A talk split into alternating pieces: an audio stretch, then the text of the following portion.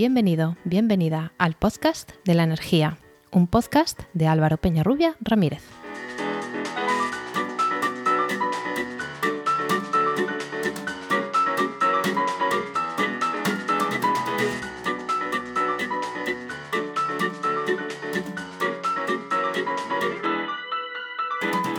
Hola, hola, recibe la bienvenida a este capítulo 10 o 9 bis, segunda parte del 18 de octubre de 2021 de El Podcast de la Energía, un podcast de Podcastidae, la red de podcast de ciencia, medio ambiente y naturaleza.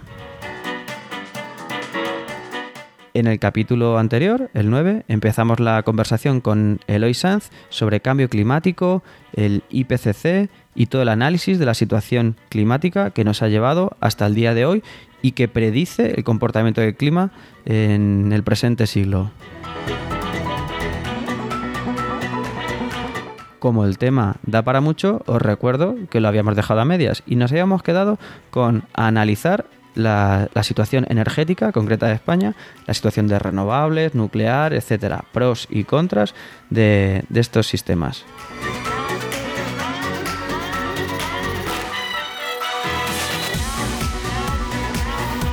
Así que, sin más preámbulo, os dejo con la conversación que dejamos a medias hace dos semanas. Espero que la espera haya merecido la pena.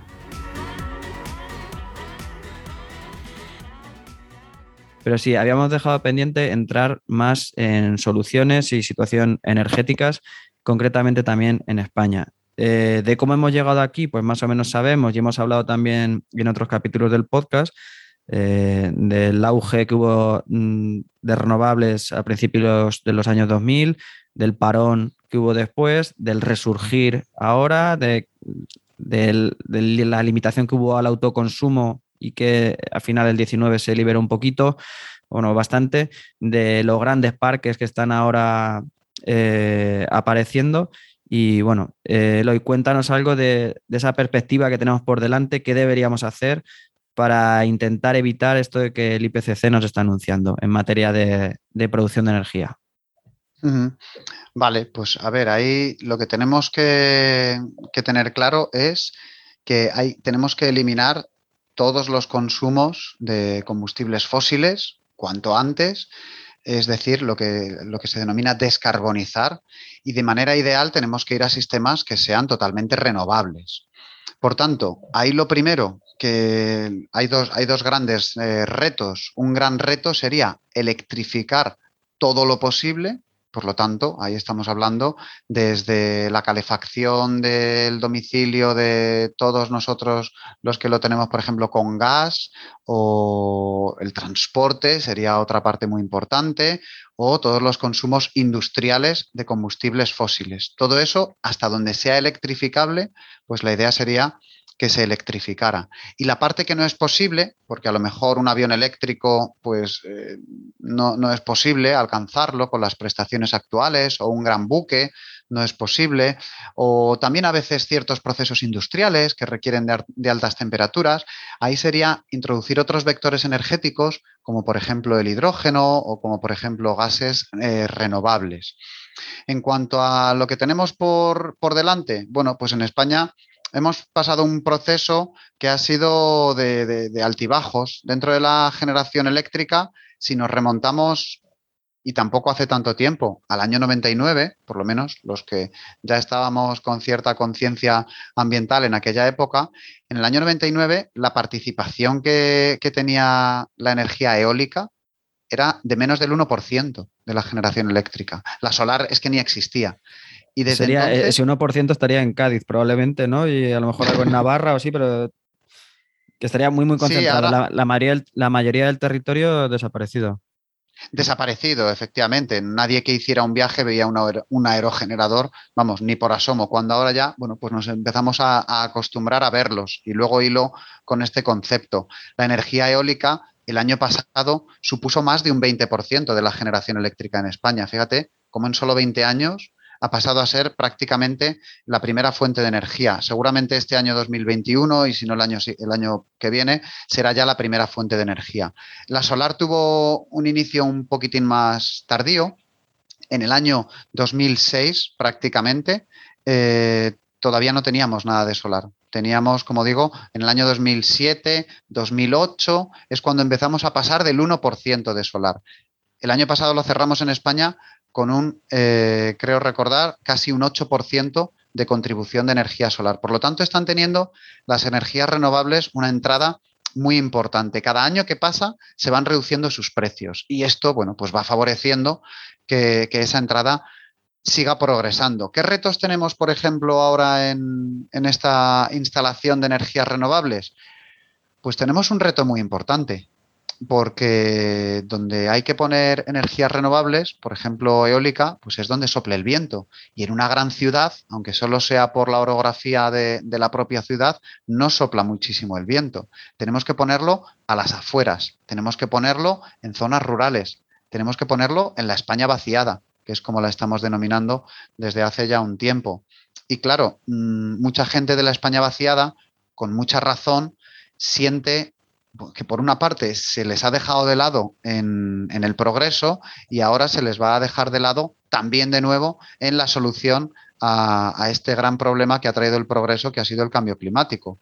Por lo tanto, es tremendamente importante para cualquier eh, administración que esté planteando, todas deberían estar planteando grandes planes de instalación de energías renovables, digo la eólica, pero la solar sería exactamente lo mismo, para todas estas administraciones que estén planteando, sería muy importante tener en cuenta a las zonas y a las poblaciones de esas zonas donde se va a hacer esta gran apuesta. Y sería muy importante que esas zonas y esas poblaciones sientan que parte de ese beneficio les está revertiendo a ellos. Si va a consistir esto en alquilarle las tierras o comprárselas al gran terrateniente de la zona porque es el que las tiene, en plantar allí los molinos o plantar allí las placas solares, pues el resto de habitantes lo puede ver como una amenaza y lo puede ver como algo que viene aquí a causar un cierto impacto, que bueno, no es el impacto de los combustibles fósiles, pero ahí está. Eh, viene esto a causar un cierto, un cierto impacto sin darnos nada a cambio.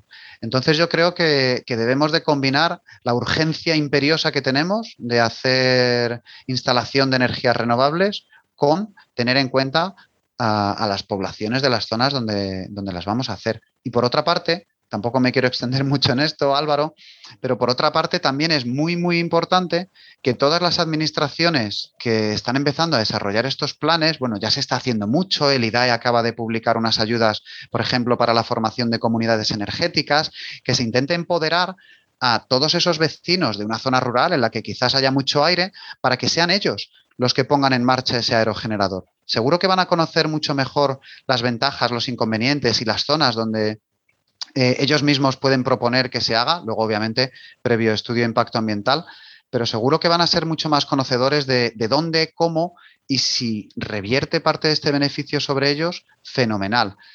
Aparte de estas grandes instalaciones, pues no nos olvidemos que en España tenemos millones de viviendas. Hemos hecho una burbuja del ladrillo. Si en todas estas bueno, no, ya no viviendas, sino superficies construidas. Simplemente ponemos paneles solares. Hay estudios que nos indican que podríamos obtener casi el 30% de la electricidad que consumimos a día de hoy, el 30% solo poniendo paneles solares en cubiertas ya construidas.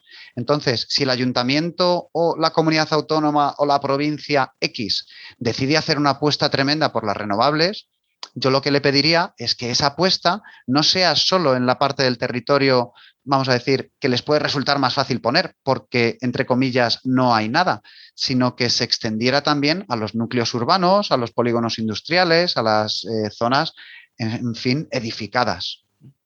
Madre mía, lo has hecho un repaso que has abierto un montón de melones y, la verdad es que has tocado temas que a mí me, gustaría, los tengo en mente para tratar en, programas individuales porque, porque dan para mucho. Desde luego has hecho un, un panorama muy completo, desde luego.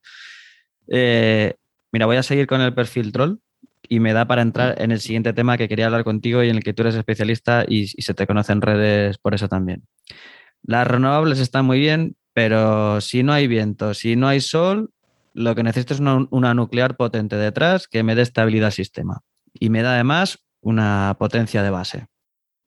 Eso, eh, eso es lo que necesita el sistema. O bueno, no, voy a decirlo así. O sea, la, poniéndome serio, el, El argumento de los más pronucleares ahora dicen que el mix ideal es eh, combinar nuclear y renovables. Las renovables que tienen una carga, perdón, una, una potencia eh, que es variable a lo largo del día, pero que tengas esa potencia de base de nuclear que, que te da la estabilidad del sistema, que te da un porcentaje muy importante de, abastecimiento de esa demanda, pero que no podemos abandonar la nuclear porque, porque si no, no podemos regular el sistema. Y países que han eliminado la nuclear de un plumazo, por ejemplo, eh, Alemania, lo que consigue es aumentar el uso de combustibles fósiles y por lo tanto empeorar eh, la situación climática. Te dejo ahí eh, para expresarte. Vale, pues también me dejas un melón bastante grande. Estás haciendo, como tú dices, de abogado del diablo y bueno, pues es una posición que, te agradezco porque estos comentarios eh, son los que se oyen en redes. Parece que alguien descubre la pólvora cuando, bueno, la pólvora, descubre la rueda en el año 2021 cuando dice que, no hay sol por la noche y que si no sopla el viento un aerogenerador no se mueve. Pues eh, gracias, pero eso ya lo sabíamos, ¿no? Desde las épocas de Felipe II en España eh, ya, se, pone, el sol. Claro, entonces desde aquel momento en el que no lo hacía, lo lleva haciendo unos cuantos cientos de años. Por lo tanto, esto es una característica de, las, de algunas energías renovables. Algunas energías renovables son variables, otras son constantes. De esas normalmente se suelen olvidar o las suelen menospreciar a quienes no les interesa, eh, bueno, pues que las renovables se potencien demasiado, vamos a decir, porque tenemos la hidráulica, tenemos la geotérmica, tenemos la biomasa, tenemos, bueno, todas las oceánicas, que estas efectivamente están más en pañales, pero bueno, pues por una parte también tenemos que entender de dónde viene cada uno. Una posición pronuclear, vamos a decir, mm, oficial, industrial, pues viene de ciertas empresas que han puesto palos en las ruedas a las transiciones ecológicas. Eh, podemos hablar de España, estaría un poco feo dar nombres, pero yo creo que todo el mundo puede ser consciente de que si hay una determinada empresa eh, cuyo negocio es básicamente tener centrales de carbón, pues a esa empresa le, le, va a interesar que esas centrales de carbón sigan en marcha el máximo tiempo posible, que siga habiendo ayudas al carbón nacional, que siga retrasándose la firma del protocolo de Kioto, por hablar de los inicios. Entonces hay muchos intereses y a día de hoy sigue habiendo intereses. Lo que pasa es que estos intereses pues, se disfrazan de otra manera. Cuando se inició el auge nuclear, se vendía como seguridad energética. No podemos depender, después de la crisis del petróleo de los 70, de estos estados, bueno, con un tinte muchas veces racista porque era de Oriente Medio, no podemos depender de ellos. Bueno, vas a depender de otros para el uranio. Cierto que geopolíticamente son más estables, pero mm, que yo sepa, España no tiene de momento la capacidad de enriquecer uranio, por lo tanto, vamos a depender de otros estados sí o sí. Y luego se habla mucho también de las características de, esto, de, este tipo de fuente de energía. La energía nuclear siempre se ha vendido y digo por parte de los que la instalaban como una energía de base. Eso es lo que era. Y eso no es ni bueno ni malo. Igual que comentaba con las renovables variables, es una característica. Es decir, ¿me viene bien tener energía de base? Bueno, pues depende según y cómo y cuáles sean sus características. Vale. Por explicar un momento, para, quien no conozca el concepto, o sea, tú ves, te metes en, red eléctrica y, ves la producción horaria de cada una de las tecnologías, ves la del sol, pues hace una forma de campana eh, a las horas que, incide más el sol, la de eólica es variable, ciclos combinados aparecen, desaparecen, o sea, el gas pues, se enciende y se apaga. Y la nuclear la ves y es prácticamente una tabla salvo que haya alguna, alguna parada por seguridad, hay algún problema o alguna parada programada, es prácticamente una recta y entonces es ese fondo de, consumo que están, según decimos que en una defensa de la nuclear, es que dan ese aporte fijo y luego regulas con, las otras tecnologías. Entonces, eso se puede vender como, como una bondad, pero como en detrimento es lo mismo, es que no, podemos regular. En Alemania, si no me equivoco, están pagando por verter energía eh, nuclear porque hay horas del día en la que sobra y tienen que hacer algo con ella y como los reactores no pueden parar y si dejan de verter se tienen un problema de seguridad, eh, pues tienen que pagar por, por, eh, inyectar energía en la red. Entonces eso mm, lo que al principio puede ser una virtud, también puede volverse en contra y ser, ser un defecto de la tecnología. Vale, Álvaro, pues oye, muchas gracias por el inciso sobre, para explicar, a, que yo lo había dado por hecho, al público que nos está escuchando, qué es tecnología de base. Efectivamente es eso, tecnología de base es aquella que está 24 horas al día, los 7 días a la semana, eh, llueva o haga sol. Vale, esto ha sido tradicionalmente uno de los grandes eh, pilares de cualquier sistema eléctrico. Y, estos pilares eran nuclear en el país que lo tuviera, en el país que no lo tuviera se quemaban derivados del petróleo o se quemaba carbón y, el resto, pues si tenía hidroeléctrica bien y si no, pues a veces eh, con los pickers que se suelen denominar de gas, porque son tecnologías, los ciclos combinados de gas, que son bueno, pues bastante más flexibles a la hora de arrancar y parar. ¿Qué es lo que ocurre a día de hoy? Pues es que a día de hoy acaban de entrar, como te decía, fíjate, en el año 2000 no teníamos contribución de renovable variable en España, entonces no había ni el año 2000, es que el año 2000 es hace nada. No teníamos contribución de esta renovable variable. A día de hoy, la contribución de esta renovable variable pues está alcanzando el 30%. Por lo tanto, los que tienen estas grandes fuentes de energía, llámese carbón y llámese nuclear, pues empiezan a ver su negocio amenazado. Lo que pasa es que los del carbón, por lo menos en España y en Europa, con los créditos al carbono, etcétera, ya han asumido que tienen que cerrar y de hecho han cerrado antes de lo previsto. Pero la nuclear no lo tiene asumido porque quiere seguir, vamos a decir, generando eh, beneficios, cosa que es totalmente entendible. Y entonces ponen este ejemplo que yo voy a retomar ahora, que era el que tú decías. Vale, eh, de día hay sol y de noche no hay sol. Y por tanto, alguien tiene que cubrir esa generación. Y el que propone la nuclear dice, esto se puede cubrir con nuclear, pero esto es mentira. Y a quien nos esté escuchando le voy a llevar fácilmente a, a la conclusión. Si la energía nuclear genera un 20% de la electricidad durante el día y un 20% de la electricidad durante la noche, cuando el 20% que yo obtengo del sol porque es un número en el que ya estamos fácilmente en España. Un día de verano yo obtengo de día un 20% del sol y de día un 20% de nuclear. Cuando de noche desaparece ese 20% del sol, ¿quién lo cubre? La nuclear sube. La nuclear no puede subir porque estaba funcionando a plena potencia. Y dirán, no, es que puede ser flexible. Vale, algunas centrales, la mayoría de centrales, vamos a decir, tanto en Francia como en Alemania, son flexibles y pueden hacer, bueno, cambios relativamente importantes de potencia. Pero la realidad práctica es que cuando hay que cubrir picos de demanda, esas centrales no los pueden cubrir. En cada uno de los em, olas de frío que hay en Francia, la nuclear ya está funcionando a plena potencia. Francia tiene una contribución muy importante de electricidad para su calefacción y lo que tiene que hacer Francia en esos momentos es poner en marcha todos sus ciclos combinados de gas, es poner en marcha sus térmicas de carbón y es comprar electricidad como si no hubiera un mañana a todos los países de alrededor. Se llamen Alemania y quemen carbón o se llamen España y estén con renovables o a todos los países de alrededor. Es decir, cuando hay un pico de demanda, si yo tengo una tecnología que está funcionando al 100%, eh, por definición no me puede dar más.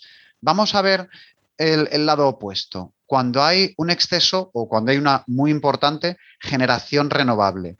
Si yo tengo la nuclear al 100%, ¿podría bajar al 50 o al 40%? Bueno, en España no, en Francia sí. ¿Lo hace? No, no lo hace. ¿Por qué no lo hace? Por dos motivos que son muy importantes.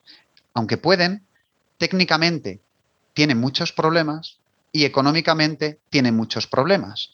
No me quiero meter mucho en estos detalles, pero los costes, vamos a decir, de funcionamiento de una central nuclear no son muy importantes. Es decir, entre estar funcionando o estar parada, entre estar vendiendo energía o no vender energía, sus costes no cambian mucho y esto hace que sea poco flexible económicamente.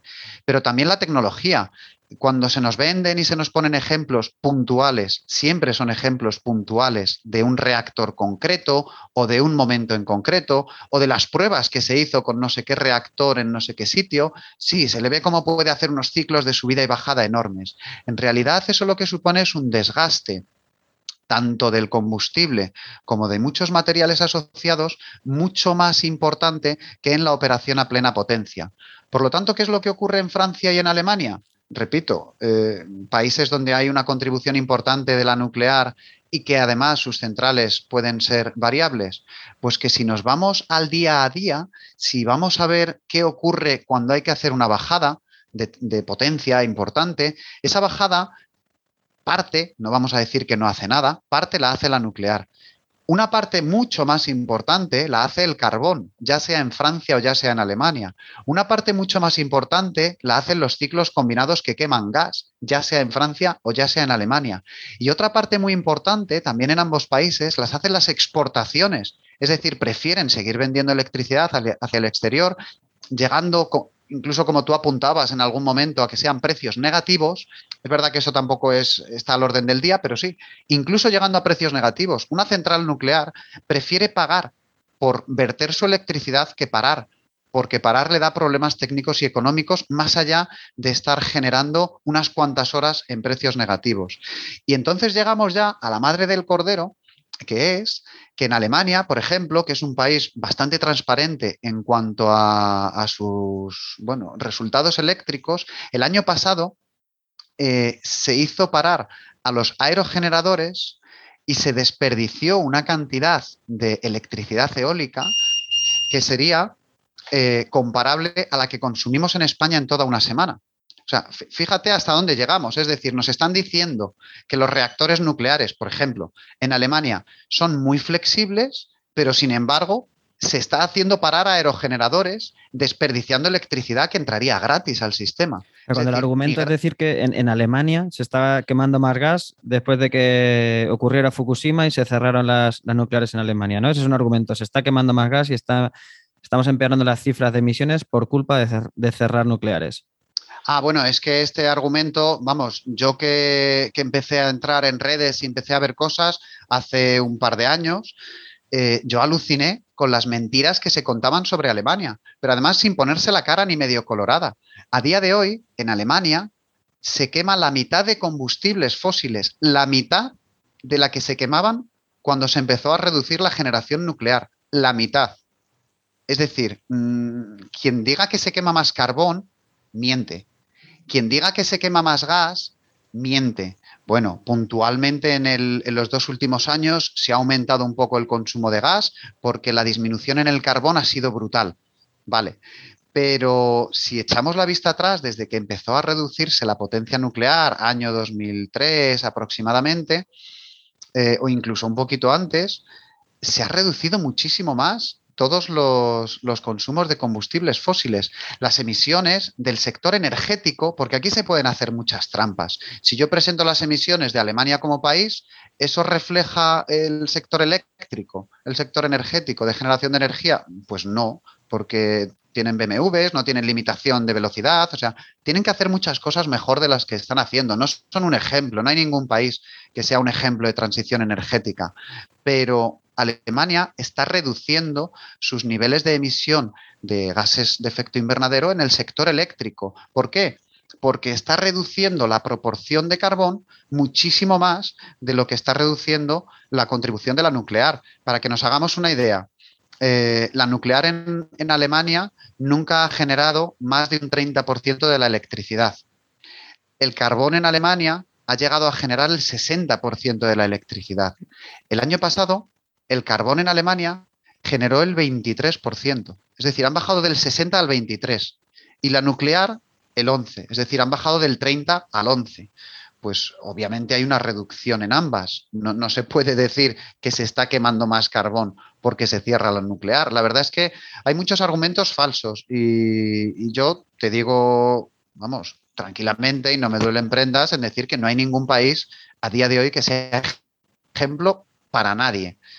Alemania en el sector eléctrico tampoco lo es. ¿Por qué? Porque van a seguir quemando carbón. Y eso se puede decir tranquilamente. Pero lo que no se puede hacer es mentir. Lo que no se puede hacer es que como están cerrando nuclear y tú vives de la nuclear o, eres simpatizante de la nuclear, mentir y comprar el argumento de otros que lo visten de divulgación o que lo visten de no sé cómo y directamente comprar argumentos, hacerlos tuyos y repetir mitos que no son verdad.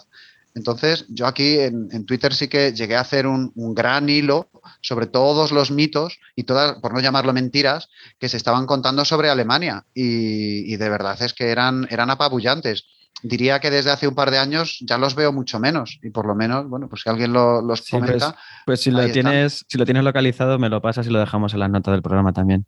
Sí, sí, sí, claro. pues la, la nuclear no es, eh, la venden como una energía limpia, libre de emisiones, eso es mentira. incluso la fotovoltaica, la nuclear, nada está libre de emisiones. Comprar una goma de borrar tiene sus emisiones.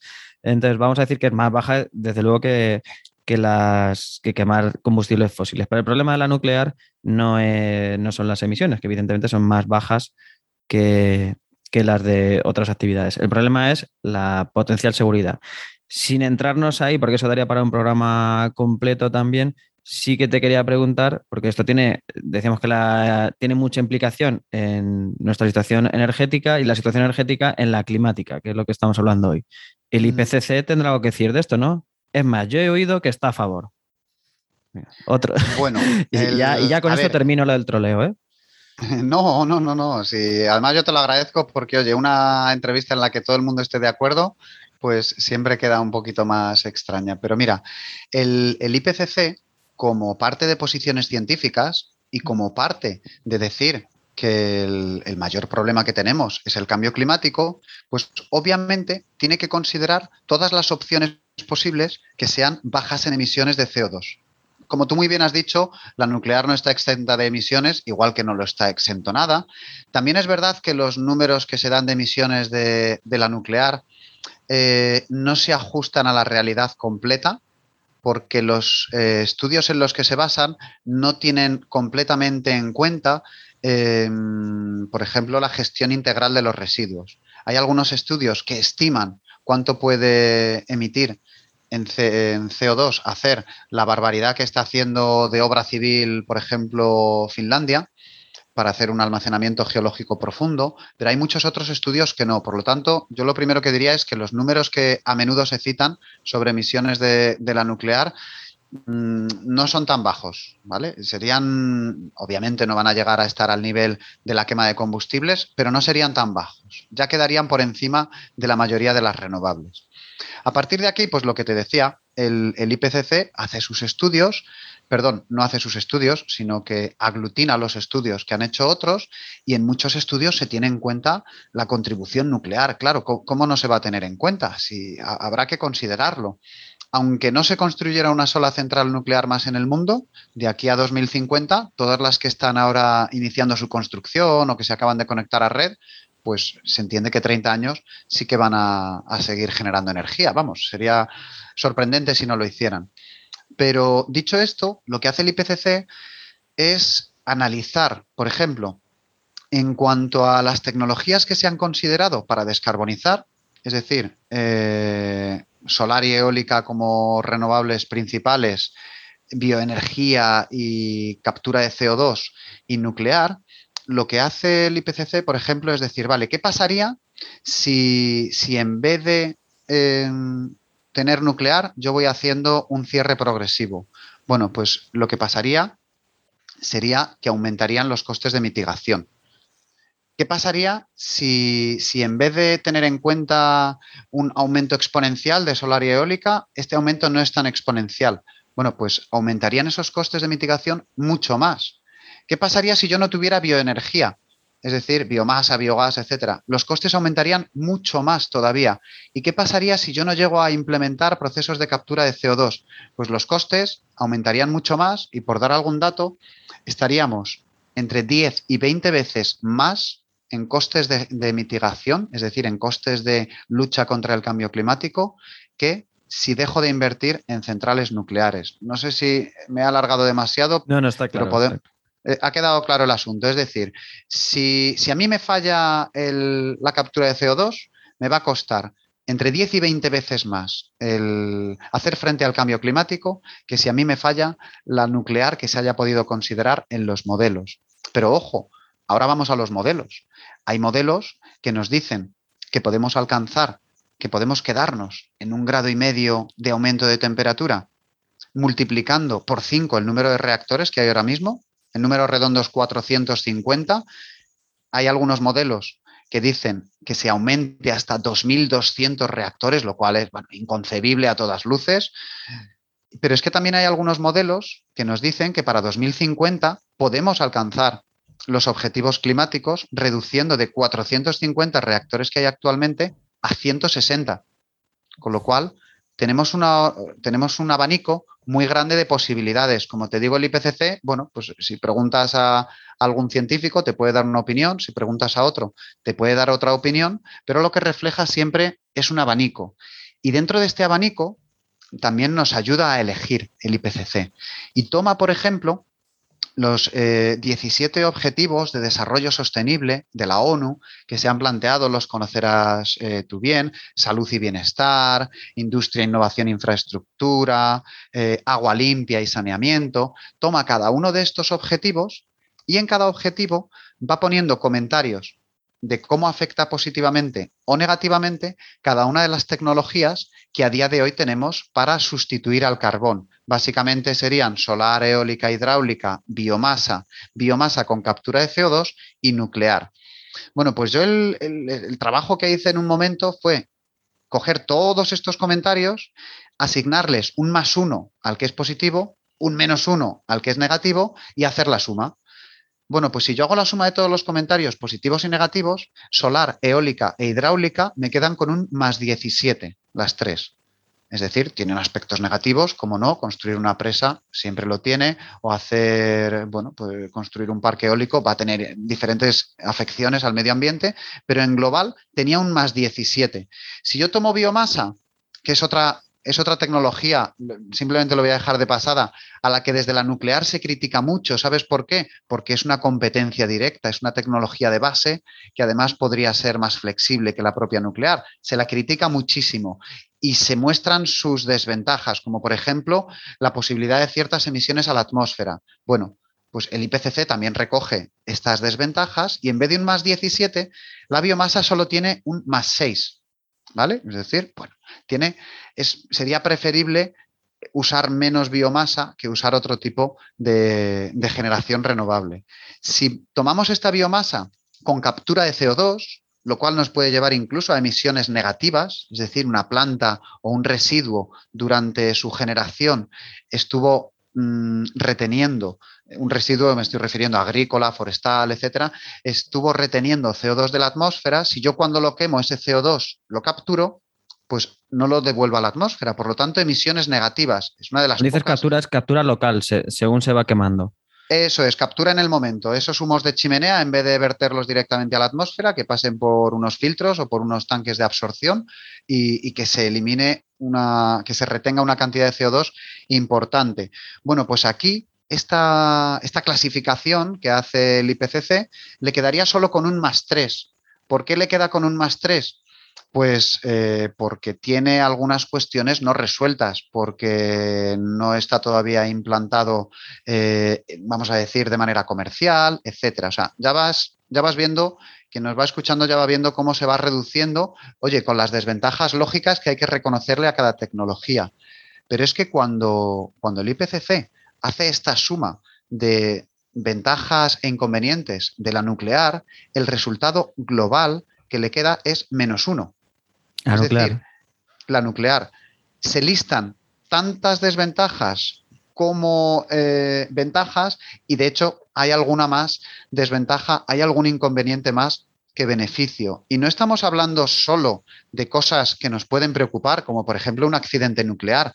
Oye, el riesgo no es cero. ¿Estás tú dispuesto a tener, como tiene Francia, a escasos kilómetros de una capital europea una central nuclear? Eh, bueno, ¿estás tú dispuesto a tenerla a escasos kilómetros de, un gran núcleo de población, como puede haber en España, o de tu vivienda en concreto? Bueno, pues habrá quien esté dispuesto a asumir ese riesgo y habrá quien no esté dispuesto a asumir ese riesgo. De todas maneras, el riesgo existe y, y, no deja de ser un inconveniente, porque el máximo riesgo de que haya un accidente en un aerogenerador, pues si pasa por ahí alguien que se le caiga encima. Pero ya.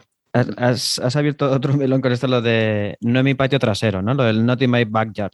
Sí, pero eh, espera, te, quería comentar una, cosita más, simplemente porque, claro, uno cuando piensa, cuando habla de nuclear, piensa en aspectos importantes como eso, un, un gran accidente nuclear, que no se puede decir que haya riesgo cero, y también se piensa en los residuos. Obviamente es un problema, aunque se haga un almacenamiento geológico profundo, que hoy en día es lo que es la solución menos mala que está aceptada, no es, eh, bueno, estamos dejando residuos durante cientos y miles de años en, un lugar ahí confinados. Por lo tanto, esa sería también otra de las desventajas que alguien puede pensar. Pero es que hay cosas mucho más prácticas, mucho más del día a día, en las que no se suele pensar. Y es que una central termoeléctrica, es decir, que utiliza agua, vapor para generar electricidad, como podría ser cualquier térmica o como podría ser la nuclear, necesita una entrada de agua. Es decir, necesita estar en el cauce de un río o necesita estar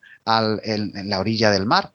Y cuando está en el cauce de un río, bueno, lo primero es que en Francia, por ejemplo, han tenido que parar centrales nucleares hace un par de veranos por escasez de agua o por no poder aumentar más, ¿vale? Hay una legislación que te impide aumentar en exceso la, temperatura de ese río, pero es que incluso ese aumento de temperatura ya es una contaminación térmica. Si vamos a tener cada vez más calentamiento global y el agua va a venir del río cada vez más caliente, si la sigo aumentando esos tres grados que por ley ahora se permiten aumentar, pues la afección sobre la fauna de ese río y sobre la flora va a ser cada vez mayor. Este, por ejemplo, es un punto en el que normalmente no se suele pensar, a no ser que tengas una central térmica, termoeléctrica cerca de tu casa o conozcas bien la zona, pero sería algo muy importante. Hace, hace no muchos años, en España el límite legal era 6 grados centígrados. Aumentar 6 grados centígrados la temperatura de un río es una barbaridad eh, ambientalmente. Para la biodiversidad que hay en ese río es una barbaridad pero claro, escudándonos en respetamos los límites legales, que oye, cada empresa está, tiene todo, toda la potestad del mundo para ir a esos máximos legales. Pero claro, estamos hablando de, bueno, pues de, influencias que sí que son importantes. Y, perdona que te he cortado porque quería hacer este comentario. No, no, está, muy bien, has, completado el argumento. Eh, te hablaba del, fenómeno este del no mi patio trasero, no, no tiene my backyard que las nucleares en España se hicieron en un momento durante la dictadura franquista en el que pues, se, hacía ahí, se hizo ahí la nuclear y punto. Y, no se opinaba.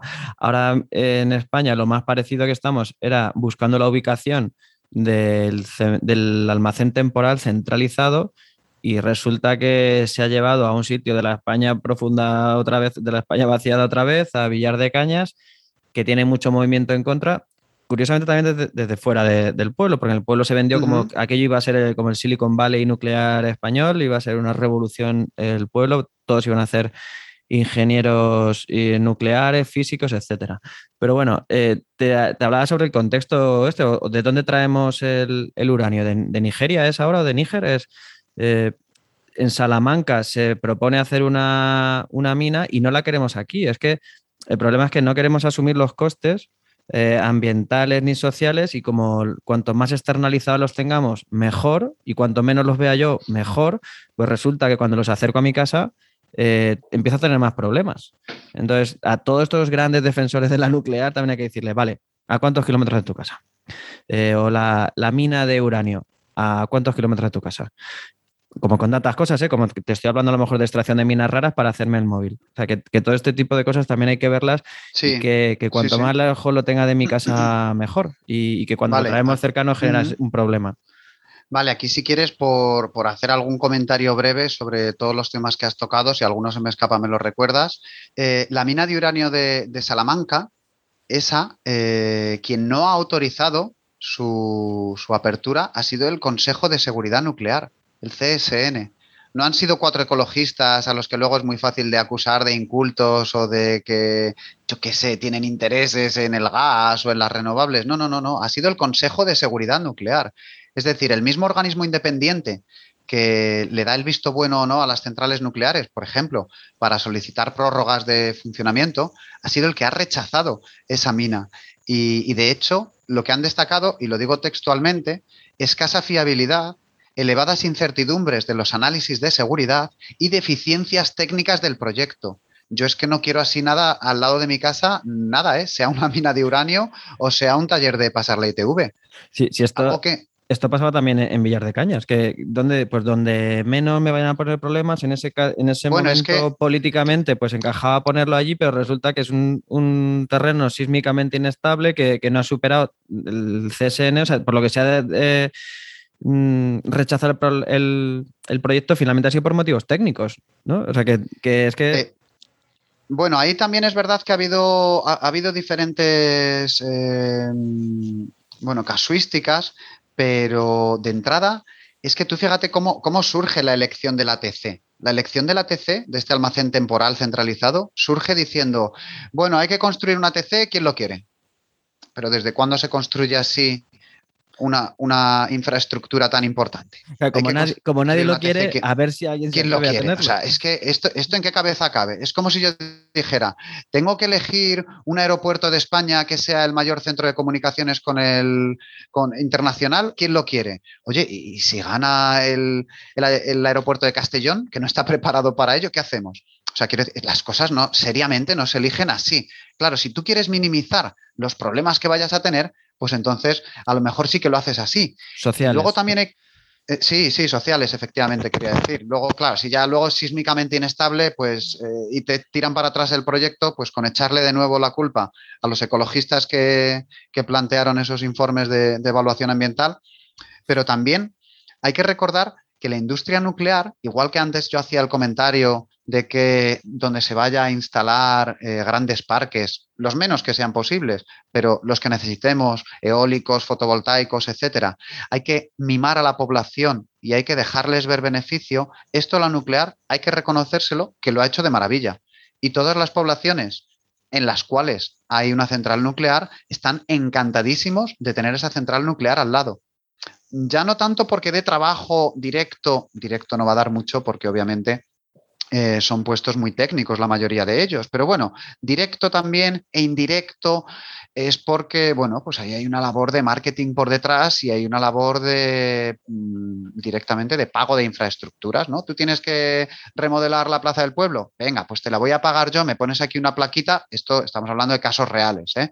Sí, sí. Entonces, eh, claro, así es muy fácil comprar voluntades de ayuntamientos que, son desconocidos por completo porque están, bueno, pues eh, por desgracia, en esta España vaciada. Y con el ATC, pues claro, también, también han pasado cosas así, saben que se, que se están jugando unas inversiones, tanto directas como indirectas, muy importantes. Em, ya no sé muy bien si me había dejado algo pendiente, pero tanto lo de la mina de uranio, que quien la echó para atrás fue el Consejo de Seguridad Nuclear, como las historias que de, de va y viene con, el ATC que, nace ya viciado, pues claro, es que luego es muy fácil echarle la culpa a los demás. Ah, bueno, sí, mm. también, me has, también me has comentado sobre eh, las dictaduras. Vamos a ver Mira, sobre el, futuro nuclear. El futuro nuclear se puede hablar de dos maneras. Se puede ser objetivo y se puede decir toda la verdad o se puede mentir, dando solo parte de la verdad. Sí, yo esto, mira, cuando tengo una asignatura de, de, tecnologías energéticas y de ingeniería energética y a mis alumnos se los cuento así. Mira, yo os voy a contar la realidad y luego os voy a contar las dos mentiras que yo puedo hacer. La realidad en, en, en el mundo, si yo miro cuánto ha sido la, vamos a decir, la aportación de la energía nuclear, lleva 20 años estancada. Es decir, lleva 20 años en las que se viene generando la misma energía nuclear 20, 25 años. Con lo cual, si en el mundo cada vez se consume menos energía, podemos decir, vamos, podemos decir no, porque es cierto, que su proporción en el mix eléctrico mundial va disminuyendo. Estas serían las dos realidades. Esto va siendo así. La nuclear alcanzó a mediados de los 90 pues aproximadamente un máximo de un 18% de la, de la electricidad mundial y a día de hoy supone el 10%. Casi se ha reducido a la mitad su influencia. Por otra parte, hay que decir que la energía que se genera más o menos viene a ser la misma. Entonces, ¿qué futuro tiene a día de hoy la nuclear? Pues si lo comparamos los proyectos que se inician o que están previstos o que están ya iniciados, es decir, tanto propuestos como en marcha, todos los que queramos, pues, pues se dan unos cuantos cientos. Si se queda ahí el número, pues dirás, ah, pues esto está muy bien. Ya, pero cuéntame cuántos van a cerrar de aquí a que se construyan todas estas. Cuéntame cuántas cierran.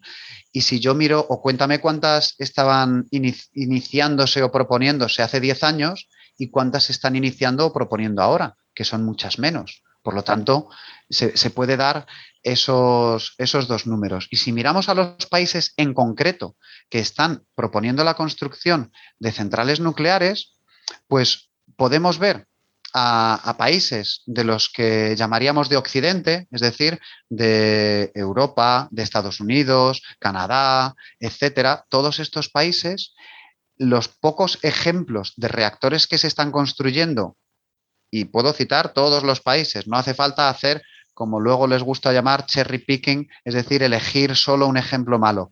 Puedes elegir Estados Unidos, puedes elegir Francia, puedes elegir Reino Unido, puedes elegir Finlandia, puedes elegir muchos países en los que se está construyendo energía nuclear y les está saliendo, eh, les están saliendo mal las cuentas, están cerrando proyectos, están quebrando empresas, están construyendo con sobrecostes, con retrasos, etcétera.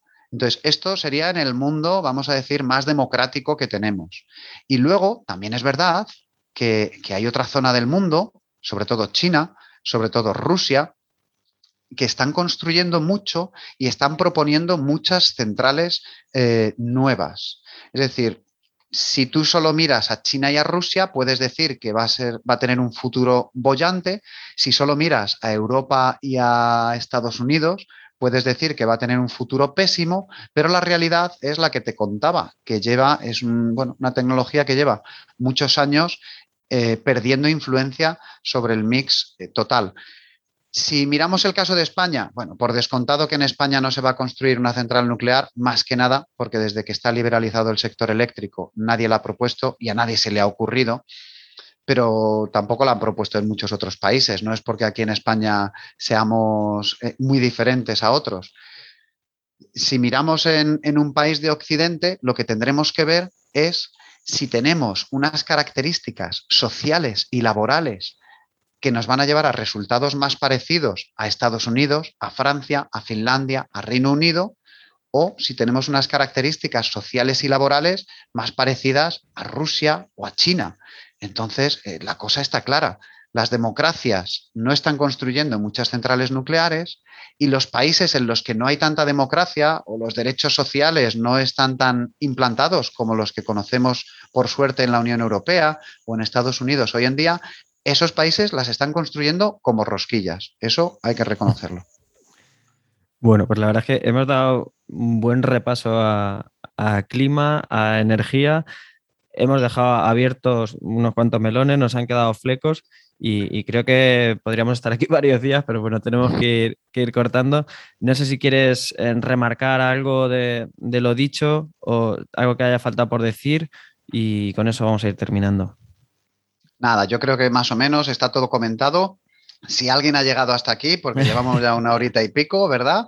pues eh, decirle que, tanto Álvaro como yo estamos eh, disponibles para responder a mensajes, bueno, ya sea de email, en redes sociales. Yo todos los días tengo algunos mensajes directos, gente que me pide datos, que me pide referencias, etcétera. Así que, bueno, pues eh, cualquier duda que haya podido surgir, fenomenal. Y, yo sí que de verdad, como, bueno, alguno, tú me llamas divulgador o tal, yo no sé muy bien si lo soy o no lo soy, yo lo único que hago es, es dar datos y lo que sí que tengo es eh, bueno, un interés muy grande desde prácticamente que era pequeño, al final he sido profesor en, enseñar y en aprender, en enseñar muchas cosas. Cada vez que aprendía una cosa, oye, ¿te has dado cuenta que esto tal? Siempre me ha gustado mucho.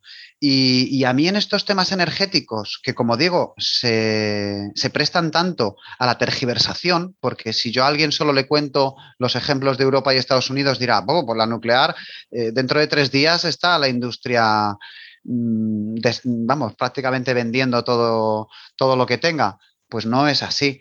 Alguien que solo cuente los casos de éxito, vamos a decir, en Rusia y en China, pues puede dar a pensar a sus oyentes que, la nuclear va a tener un futuro bollante. Bueno, pues la realidad habrá que ver cuál es. Y a mí lo que sí que me gustaría es mm, vamos a decir, más que alguien compre argumentos o más que alguien haga suyas opiniones que oiga, y la mía la primera, es llamar a, bueno, un poquito a esa inquietud, a ese buscar, a ese, vale, ¿a ti qué te han contado? ¿Que en Chernóbil solo murieron 20 personas?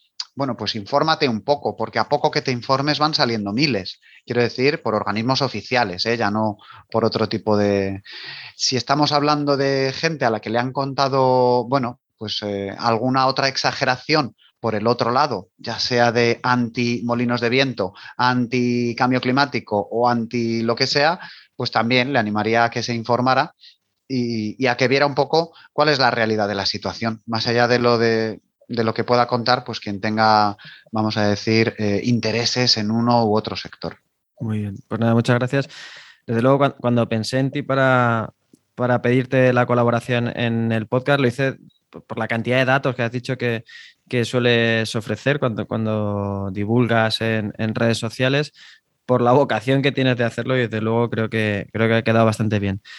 Decir que, tiene la puerta abierta cualquier persona que quiera venir a, hablar, a dar otros datos distintos de la, nuclear y le comentaba a Eloy que a mí me encantaría ver un debate en alguna parte porque no es fácil, no es fácil verlo, es, es un tema controvertido y que tiende a, a bipolarizarse y a, tener a, priorismos y, lo importante aquí, y más en una red de podcast de ciencia con un perfil científico como el tuyo, Eloy, es, hablar de datos y de evidencias y yo estaré encantado de, encontrar otras, otros datos, ¿no? Pero bueno, eh, los que me han parecido interesantes y fiables han sido los tuyos y desde luego creo que, creo que ha quedado bastante claro.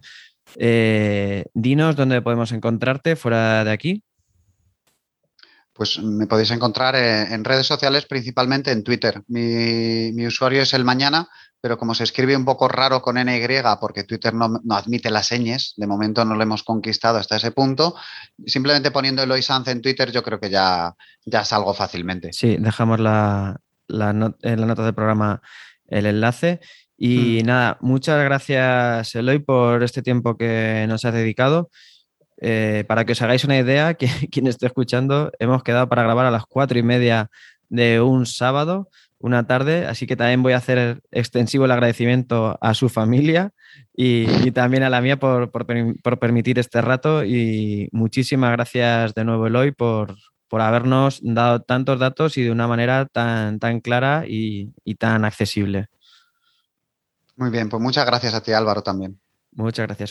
Ya se, lo diré a mis hijos, que, les has agradecido Seguramente mi colaboración. Les hará muchísima ilusión saberlo, seguro. Seguro que sí. bueno, Eloy, muchísimas gracias.